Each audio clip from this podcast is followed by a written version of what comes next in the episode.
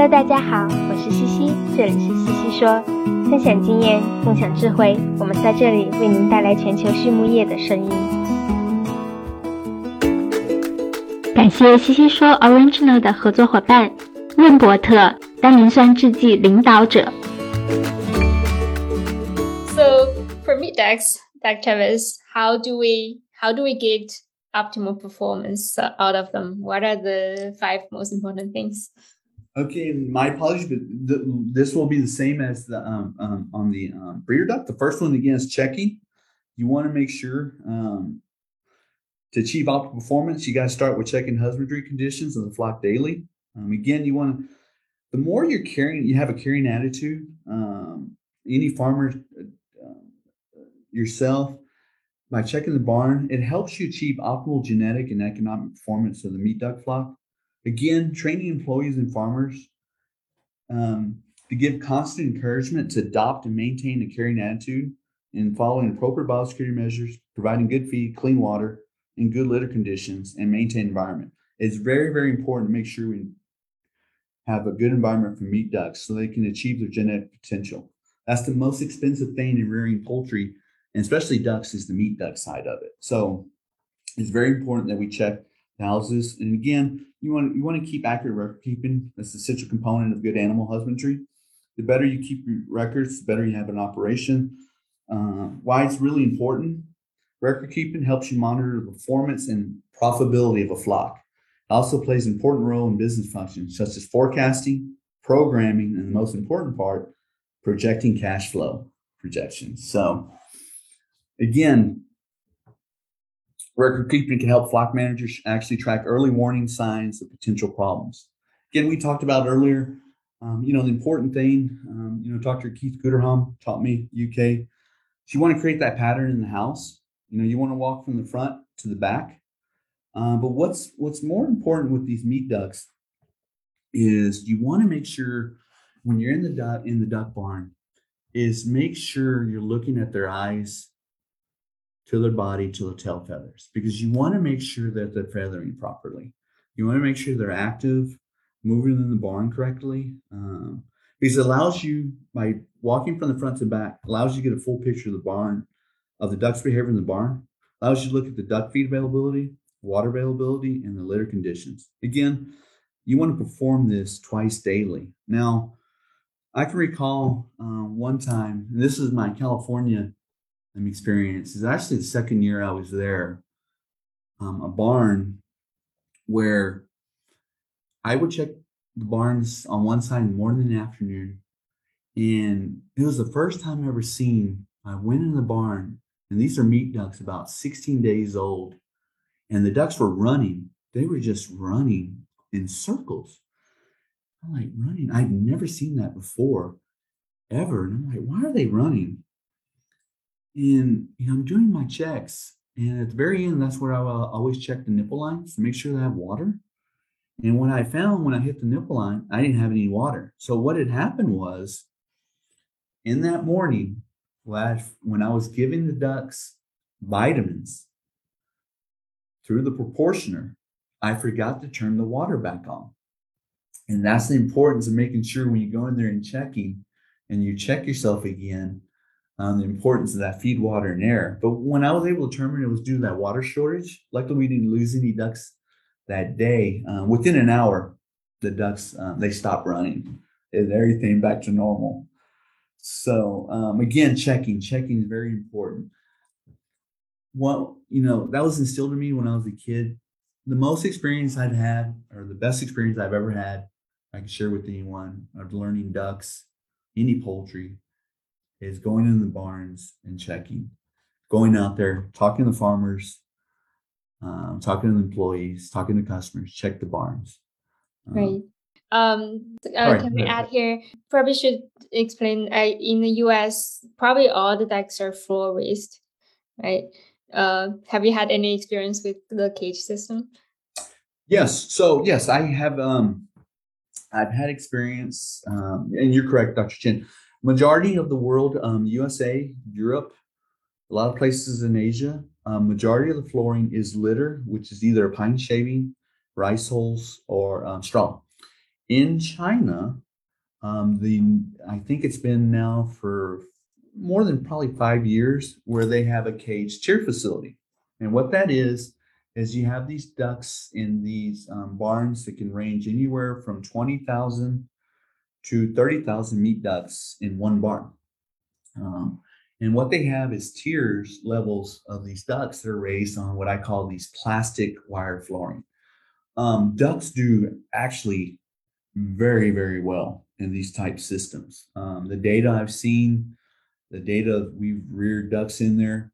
If you look at a cage tier facility versus a natural litter facility, I can I'll only speak to China is you can see an overall improvement in body weight gain, feed conversion, mortality, and reduction in antibiotic costs, medication costs.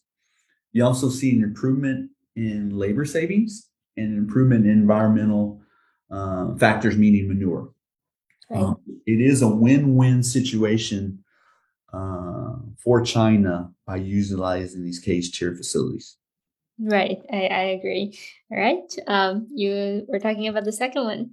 Yes, nutrition. This is the one I wanted to talk about that in the breeder side, but it, it, it's this one on meat duck. It, will be much clearer uh, for the audience. Um, to achieve optimal rate of gain, efficiency in feed conversion, body composition, feather down quality, and mobility is profoundly affected by nutrition. Duck diets are formulated to provide energy and nutrients essential for health and efficiency of duck production.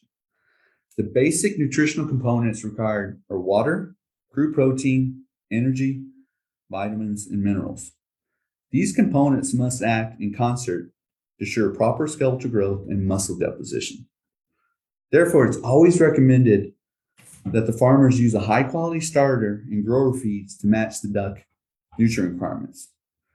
Also, what's important ingredient quality, feed form, and hygiene directly affects the contribution of basic nutrients that support duck growth. If raw ingredients from milling processes are compromised, which we'll talk a little bit more in the story, there's an imbalance in the nutrient profile of the feed, so performance can be decreased. Um, I can recall the in California, that's in my third year. Um, you know, again, we're checking the ducks. You know, when you go in the barn, you're looking for sometimes abnormal duck conditions. You know, feathering, body composition, and walking in the barn. Um, and what we found was these ducks are about 16 days old. I'm sorry, 13 days old. And we were having we were having a lot of mortality. These ducks weren't able to walk. And I never seen this before. And, you know, I, I performed postings you know, I called Dr. Dan. I said, Dr. Dan, you know, Dr. Dan, remind me, you know, take a feed sample, take a water sample, take a litter sample, take organ samples. But I explained to him the age of the duck and what was going on. And the first thing Dr. Dan says, call Patty Murphy. We need to go to the feed mill. I said, what do you mean, Dan? He says, you might have a calcium phosphorus uh, deficiency. He says, you need to go to the feed mill and get a, either a monocalcium phosphate or a dical dicalcium phosphate. And what you need to do is supplement the feed with 10%. So if you're feeding, let's say, for example, 100, 100, 100 kilograms of duck feed, you want to top dress it with 10 kilograms of this either monocalcium phosphate or dicalcium phosphate um, source. And I was like, okay. He said, but you know, just remember, you know, meat ducks, they grow fast the first two weeks you know so typically you might see this occur from about day 5 to day 13 majority of the times it can be related to deficiency of calcium and phosphorus but to ensure that it is you know you got to make sure you do a proper feed analysis. You know he says hey send that to the midwest make sure. That's the first step we're going to take to see if it if it is that. Um, and once you know it two days later we got the results and dr dan was correct it was a deficiency in the calcium phosphorus, which I've also seen in multiple locations, um, not only in the US, but also in Europe. I've also seen it in Asia. I've seen it in South America. It's one of the things I've seen the most of in relation to nutrition. And again, um, it is that first two weeks. You know, and you have experience with that, Dr. Chen. You're a nutritionist. Uh, we work together, and um, I've always appreciated your input and uh, thoughts on that side of it. But it is something we have seen before. yeah, definitely. Uh, maybe in the article, I will add what we know now for a recommendation for calcium and phosphorus. Those are very important nutrients for the ducks. Um, all right, moving on. Yeah. So number three, um, the is ventilation. Um, providing good climate environment profoundly affects appetite, health, physical, or economic performance. It's always essential to provide adequate, adequate ventilation with sufficient space, clean water, good feed, and good litter conditions. A strong management system must be applied to ensure these standards of husbandry and housing conditions are maintained. Now, in the ventilation system, again, you want to check that twice daily. And when you're doing that, you want to collect key environmental metrics. You know, you want to collect your ammonia levels, your humidity levels, um, your CO levels, um, because ducks respond to that environment. And changes made to improve that environment helps ducks the best. Um, best. So I've seen more issues in my career with mortality issues in meat ducks related to not providing good climate, environment, and ventilation in meat ducks. And I'll share you the best story I have, Dr. Chin. This was in California. Uh, actually, the first farm I started at. Um, it was a 12 barn facility. So we were like, I was, we were fortunate. Um, one barn, we were able to make it the best we could. And what I mean by that is it was the most sophisticated barn we had. It was up to date equipment. We had a computer control program with automatic curtains, automatic circulation fan, electric start brooders, an automatic temperature profile program. So all you have to do once the ducks arrive, you put in day one and the system would change it for automatically. The issue was this barn had the worst mortality of all the barns we had there, which was very weird. It's like, how could that be? I mean, we put the most, invested the most money in these environmental systems, but yet it has the worst, I mean, at least two to three times more higher mortality, at least 10 to 15 points lower feed conversion compared to the other barns. And what we did was when we performed an investigation in the barn, we found out that we needed to perform calibrations of the temperature sensors that was running the entire ventilation system. Once we placed room thermometers at the location of each temperature sensor, we found we found the issue we found that we had anywhere from 7 to 10 degree difference between the sensor to an actual room temperature. Once we corrected that issue with the temperature sensors, it took within two months and the mortality came back normal. So that's one thing, you know, one of the things with the cage tier facilities, the things I talk about the guys within China is there's a lot of investment, but if you're not checking and not calibrating these sensors, all that investment um, can go away very quickly, but that's the importance of uh, calibration. And um, you want to make sure you do that. Number four, uh, Dr. Keith Guterholm taught me uh, was the, one of the best resources I ever had um, working at Maple Leaf Farms. Um, he was a poultry um, duck veterinarian. He was one of the first um, technical people actually for a competing duck company in UK uh, that trained me and um, helped me understand the value and the importance of necropsy. Even when you have an effective biosecurity and vaccination program, disease can sometimes present a challenge. So, what do you have to do to investigate what's going on? Is you want to perform a necropsy. So, you always want to ask. I always remember Keith. He says, "Why is the duck here?" You know, don't have any preconceived notions. Let the duck be its own case. The biggest thing for Keith was always investigate the whole carcass, externally, outside, and internally. You know, what you may miss could be the clue that you're looking for.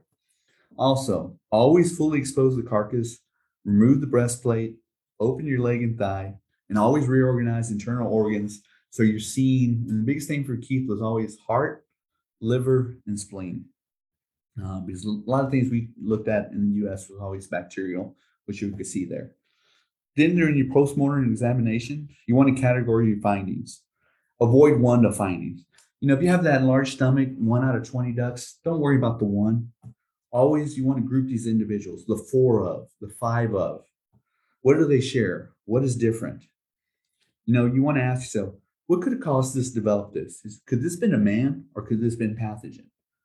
You know, use a camera. You want to fully expose a duck, need to see it all. Three foot rule. When you take a photo, you want to be three foot away and you want to use a pointer or a, con- or a coin to focus attention. What you want your audience to see.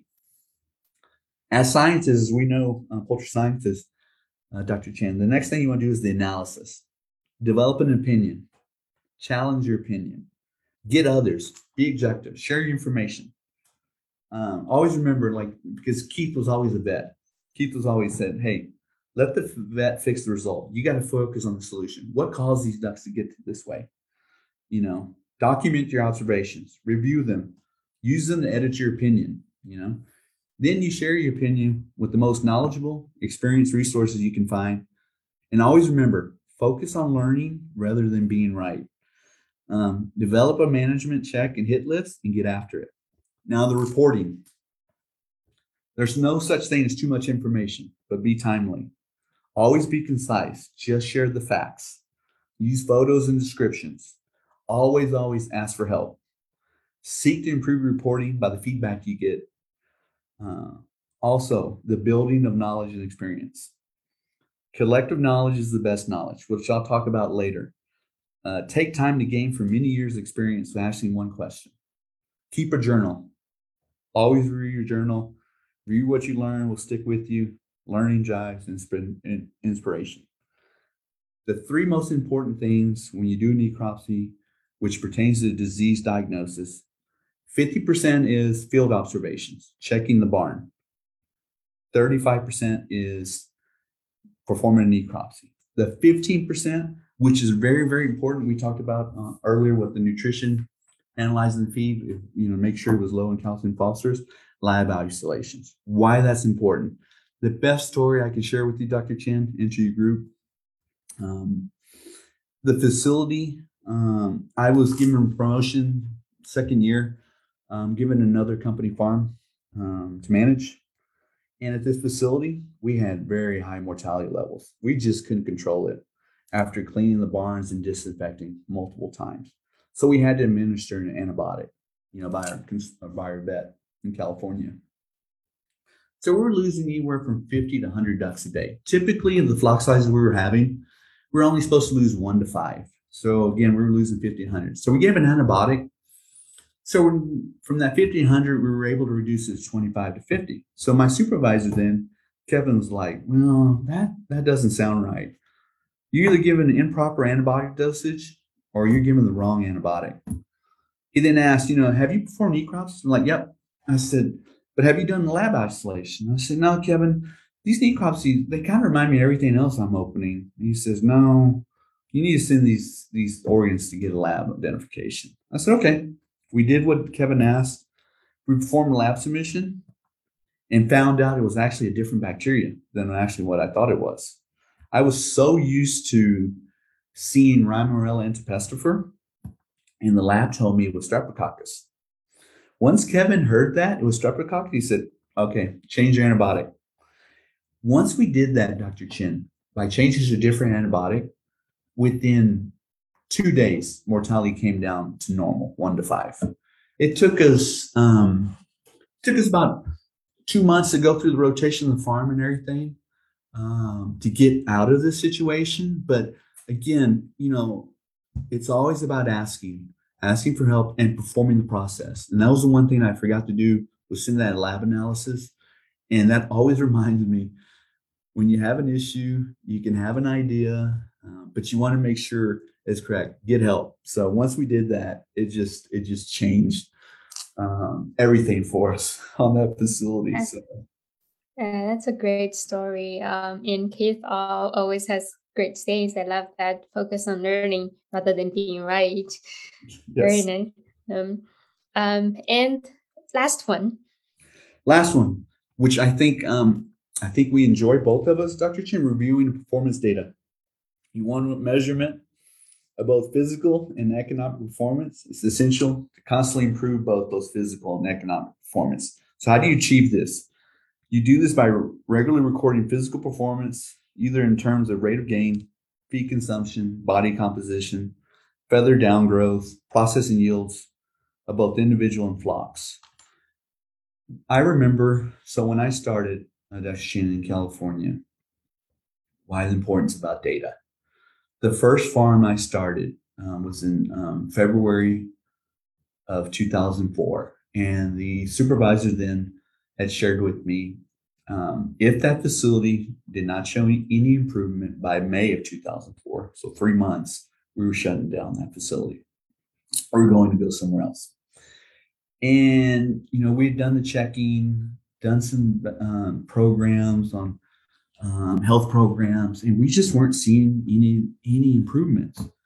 Um, so what we did was we looked at some data, and this is a 12 barn facility. And what we could see with the data was barn one and barn seven were actually the worst. Which was what was unique of it was they were the windward sides of the facility, so they're the east side of the facility. When you look at each progressive barn, they had better results as you went down the facility. The best results were that of barn 6 and 12, which was on the westward side of the facility. So 95% of the time, Dr. Chin, the wind would come from the east, which was barn 1 and 7. So every time that wind would go down, you'd see less impact each further house. So our theory was could it be due to this ventilation of curtain heights, you know, or during during the night and early mornings? Once we changed our curtain ventilation management, it took us six months to get out of these issues and actually had the same mortality as barn six and twelve. And we wouldn't able we wouldn't be able to do that if we didn't look at the data um, that we had collected. Um, they had to collect for years. Um, it's really important. You know, again, um, for meat duck, top five things I'd share: checking barns, nutrition, nutrition, nutrition.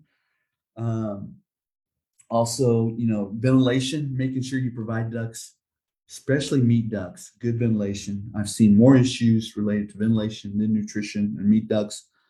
Um, perform a necropsy. Learn uh, more times than not, you'll see more mortality issues in meat ducks versus anything else in breeder developers. And data, do data analysis. Data analysis will always help you um, trigger um, when you do an investigation. Yeah a very nice summary. And to your last point, uh, I agree. Knowing your data so important. It helps you to know your performance baseline, helps you to identify the trends, and uh, help you to prevent or identify some of the issues. Maybe when you first started, it was probably manual inputting of all the data.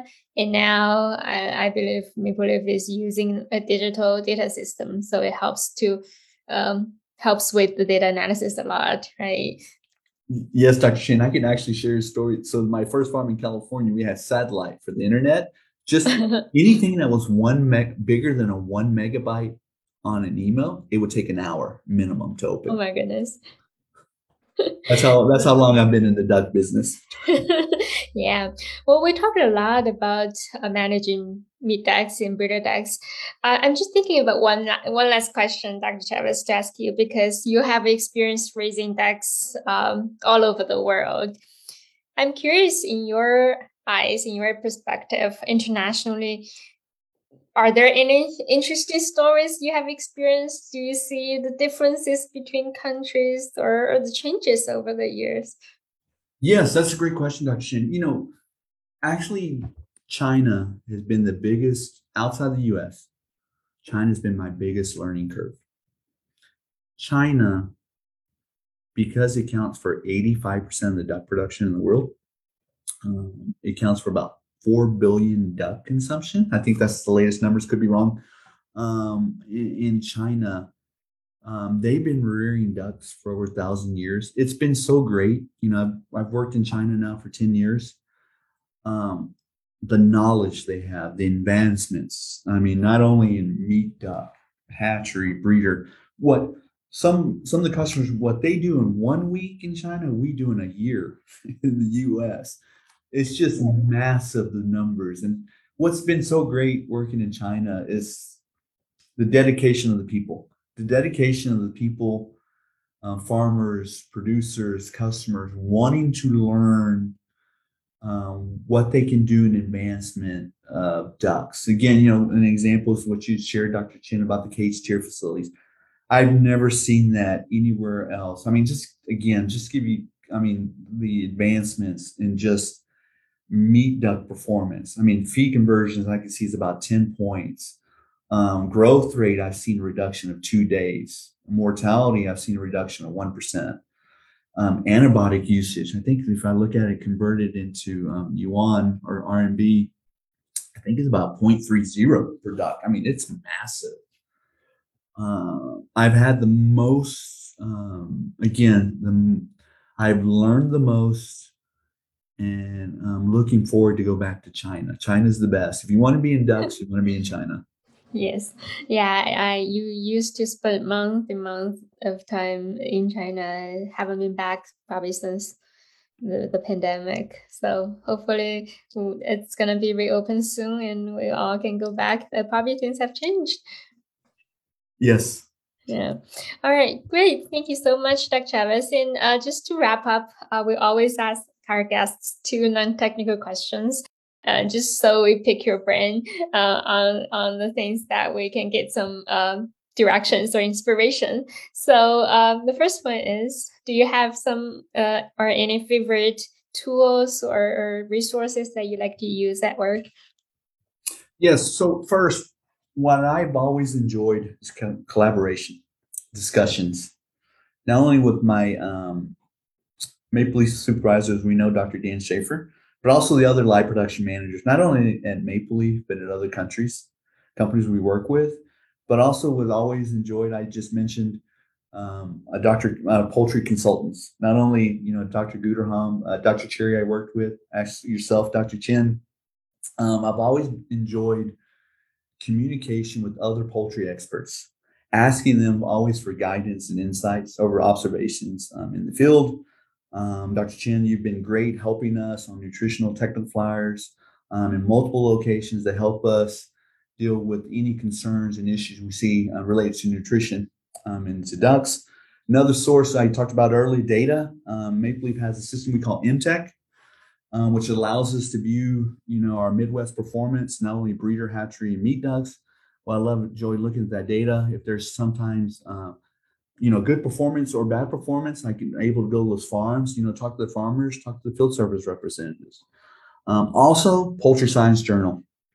Poultry Science Journal. Um, I love reading it um, over not only the duck um, for uh, duck research, but other poultry fields. You know, they keep me in um, the knowledge of what's going on. You know, we just attended last week um, the Poultry Science Association meeting, and uh, very nice weather in San Antonio, Texas. It's always great seeing other uh, poultry scientists, you know, learning what's going on. So. Yeah, it was great seeing you two there. Um, the weather was not so nice, no, too hot. Um, but good. Uh, the last question is, um, if you could give a piece of advice to your younger self, what would you say? What I would say is, I, I can recall um, I should have continued to run for school and FFA government positions after after defeat. I can recall in sixth grade, I went for um, class um, class um, treasury for our class, and um, I lost, and that was heartbreaking. And I could remember, um, you know, what I should remember was, you know, we're always going to face defeat, and we're always going to face challenges. We're not able to succeed that first try.